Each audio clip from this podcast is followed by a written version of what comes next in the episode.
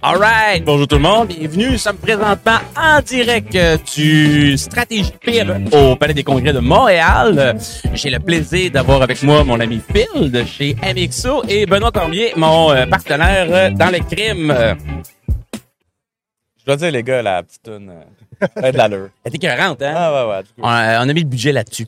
euh, écoute, Phil, c'était un plaisir de te recevoir. Euh, premier invité de la journée euh, qui s'annonce assez occupé quand même, là, directement dans l'entrée Stratégie PME. On voit qu'il y a full, il y a environ 150 personnes devant nous.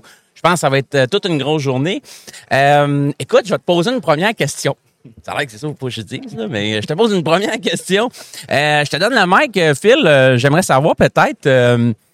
qui es-tu? Puis brièvement, quelle est la mission de MXO, l'entreprise pour laquelle tu travailles? Ben, mon nom, c'est Philippe Gagné. Je suis conseiller principal chez MXO. Mon, mon rôle, en fait, c'est d'accompagner les entreprises à développer des stratégies euh, d'affaires, euh, des modèles d'affaires qui sont euh, en concordance avec un peu leur aspiration pour où ils veulent s'en aller là-dedans. Puis euh, MXO, euh, notre, ben, notre mission, c'est vraiment là, d'aider les entreprises là, à croître, là, à se propulser là-dedans. là. On, a, on a un volet vraiment au niveau de la stratégie. Oh, le micro qui me tombe dessus. Je, je, je vais leur setuper. Non, non, c'est correct, c'est correct, c'est live, c'est live. On n'a pas le choix. C'est la vie, comme ça C'est le, c'est le showbiz, comme on dit. Et voilà, showbiz, puis euh, je vais montrer à Ben comment setuper le micro après. Pas grave, je vais le tenir, Ben, si, euh, au cas où il me tombe dessus. Puis, euh, écoute, c'est génial parce que euh, c'est tout euh, à propos, euh, la mission d'MXO, parce que la chaise bleue sur laquelle tu es assis euh, aujourd'hui représente le, le leader de la transformation numérique, mais qui est assis à la table de la stratégie de l'entreprise.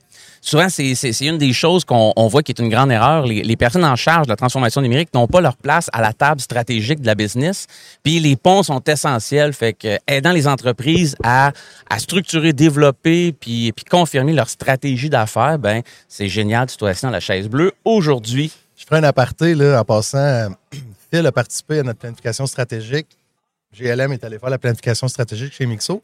Deuxièmement, je suis content que ce ne soit pas arrivé avec le président d'Intel la semaine passée que le micro décroche pendant le podcast. Ouais, ça aurait été un petit peu, euh, un petit peu coordonné ma chaussée. on va un petit peu cordonnier mal chaussé. À peine, à peine, à peine. Euh, écoute, euh, Phil, dans les euh, interactions que tu as au euh, day-to-day avec les clients euh, que tu accompagnes dans leur stratégie, l'élaboration, la, la, la, la structure, la démarche stratégique que vous mettez, que, que, que vous mettez en place, quels sont les plus grands paradigmes, les plus grands non-sens qui demeurent chez vos clients qui, pourraient être des bloquants des fois pour mettre en place une stratégie d'affaires qui est efficace?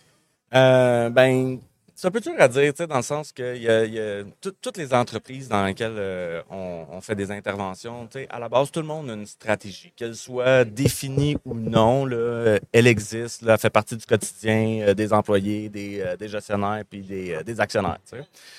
Donc, euh, un des paradigmes qu'on voit souvent, c'est quand on- nous, on parle de stratégie, euh, il y en a beaucoup qui vont parler, exemple, de planification stratégique ou vont faire des plans. Et des stratégies, c'est pas des plans. Parce que quand tu commences à faire des plans, ben, tu parles du plan, tu fais des updates sur le plan ou tu en es rendu dans ton plan. On a 150 actions dans le On plan. a 150 actions dans le plan. Il y a des choses dans le plan que ça fait six mois que tu repousses parce que finalement, c'est pas, prioritaire. Donc, euh, 90% du plan sont des actions du plan de l'année passée qui n'ont pas été accomplies puis qu'on ramène. Puis là, à chaque année ou à chaque trois ans, tout le moins, dépendamment des, des, des cycles d'entreprise, on fait une planification stratégique. On décide de 100 nouvelles, euh, 100 nouvelles actions à entreprendre. Puis finalement, ben, il y a trois ans, on en avait 100, puis on n'en a pas fait la moitié encore. Fait que le paradigme qui existe encore, c'est d'avoir ce plan-là qui prend, qui, qui, qui Ben, demeure euh, en priorité. euh, Le trop de place, peut-être. ça prend beaucoup de place, beaucoup d'énergie, puis à force de se questionner à faire le plan, on fait pas grand-chose finalement. Puis, euh, tu sais, nous, ce qu'on voit, ce qu'on voit beaucoup, là, puis c'est Roger Martin, là, beaucoup qui l'a, bien expliqué. Vous irez voir, il y a un super bon vi- vidéo sur YouTube euh, de HBR par rapport à ça. Là. Mais, tu sais, faire de la stratégie, c'est faire des choix. Puis la journée où tu commences à faire des choix, puis surtout, tu sais, décider ce que tu veux faire, décider ce que tu veux pas faire, c'est là que tu commences à avoir une vraie stratégie, puis tu es capable de la mettre en place. Puis pour l'avoir vécu avec vous, je seconde ce que tu viens de dire, puis euh, ça fait mal, puis c'est normal. Faire de la Exact. stratégie, ça fait mal. Vous m'avez fait souffrir une après-midi, puis euh, j'ai grandi. Fait que merci à, à ton équipe. Juste pour t'aider euh, à comprendre pour les gens dans l'auditoire, là, c'est Nicolas, quand on a fini la planification, ben, un atelier, on s'entend, c'était quoi? C'était une journée. Puis, l'accompagnement stratégique, là, dépendamment de la taille d'entreprise, ça peut aller de on peut dire, on peut faire des, euh, des, des brainstorms d'une journée pour se donner des belles grandes directions, mais généralement, on parle de, de, de, cycles qui vont durer 3, 6 euh, mois, un an peut-être. Puis généralement, c'est quelque chose qu'on fait en continu parce que les choix sont toujours à prendre. Les, les... On c'est impossible de prédire le futur. Il n'y a aucun choix qu'on peut dire aujourd'hui que ah, c'est sûr, là, dans trois ans, ça va être le bon choix. Il faut être capable d'être réactif puis de faire ce qu'on appelle, nous autres, des itérations puis de l'apprentissage à chaque fois. Oui, puis pour ajouter à l'histoire, c'est que Nick, en sortant, il dit là, il m'appelle, il dit là, là, ça marche pas, on n'a pas le temps de réfléchir dans cet atelier-là, on colle des shots. Euh, moi, moi je suis pas content de la journée. c'est pas fou, Nick, trois jours plus tard, tu as peut-être Il y a des ah, J'avais besoin de dormir là-dessus, honnêtement. Ça, ça, brasse des idées là, extrêmement profondes, puis ça va vite. Ça, ça va vite. C'est là que des fois, on a des décisions qu'il faut prendre, mais ça fait déjà deux ans qu'on les miroite. Des fois, ben on est fier de ce qu'on fait, mais des fois, c'est peut-être pas la bonne chose qu'on fait. Souvent, c'est ça. Euh, la plupart des, des, gestionnaires, des leaders, d'une certaine façon, ils savent déjà ce qui manque beaucoup, là, c'est du courage managérial dans, dans, dans, la stratégie. Puis euh, une des forces dans les interventions qu'on fait, c'est justement d'aider de, à, à, stabiliser justement, puis à donner une espèce de, de, force à ce courage-là d'un certain sens. Excellent. Ben, écoute, ça, ça donne euh, Major Roadblock que tu fasses. Euh, ça serait le fun aussi, euh, tu sais, au, au travers des interventions que tu fais chez tes clients. Euh, qui sont des entreprises euh, manufacturières, qui sont des entreprises dans le monde du service, de la distribution. Euh, lorsque vous accompagnez les entreprises, si lorsqu'on aura l'occasion au podcast de recevoir le ministre de l'Éducation, M. Pierre Fitzgibbon, le ministre de l'Éducation, wow, il est, un super ministre, il y a tellement de ministères. J'aimerais ça qu'il soit là quasiment pour que ça se règle avec la grève des proches. Je vais trouver ça tough la semaine prochaine. non, de l'économie et de l'innovation.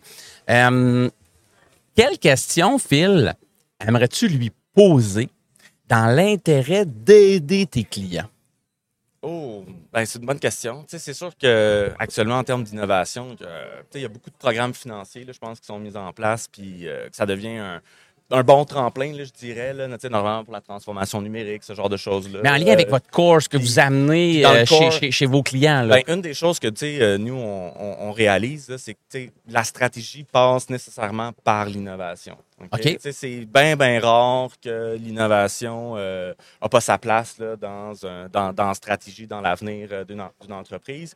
Puis ce qu'on voit beaucoup, nous autres, c'est qu'on va parler avec euh, nos clients, puis on va leur dire, ben, c'est important qu'aujourd'hui, tu travailles sur ton horizon un an, là, que tu continues à faire ce que tu as à faire, mais que tu ne perdes pas de vue ce qui va se passer dans deux ans, quatre ans, puis que tu ne perdes pas de vue non plus ce qui pourrait peut-être arriver dans cinq ans. Puis tout ça, c'est des théories, puis il faut que tu alloues un certain niveau de temps.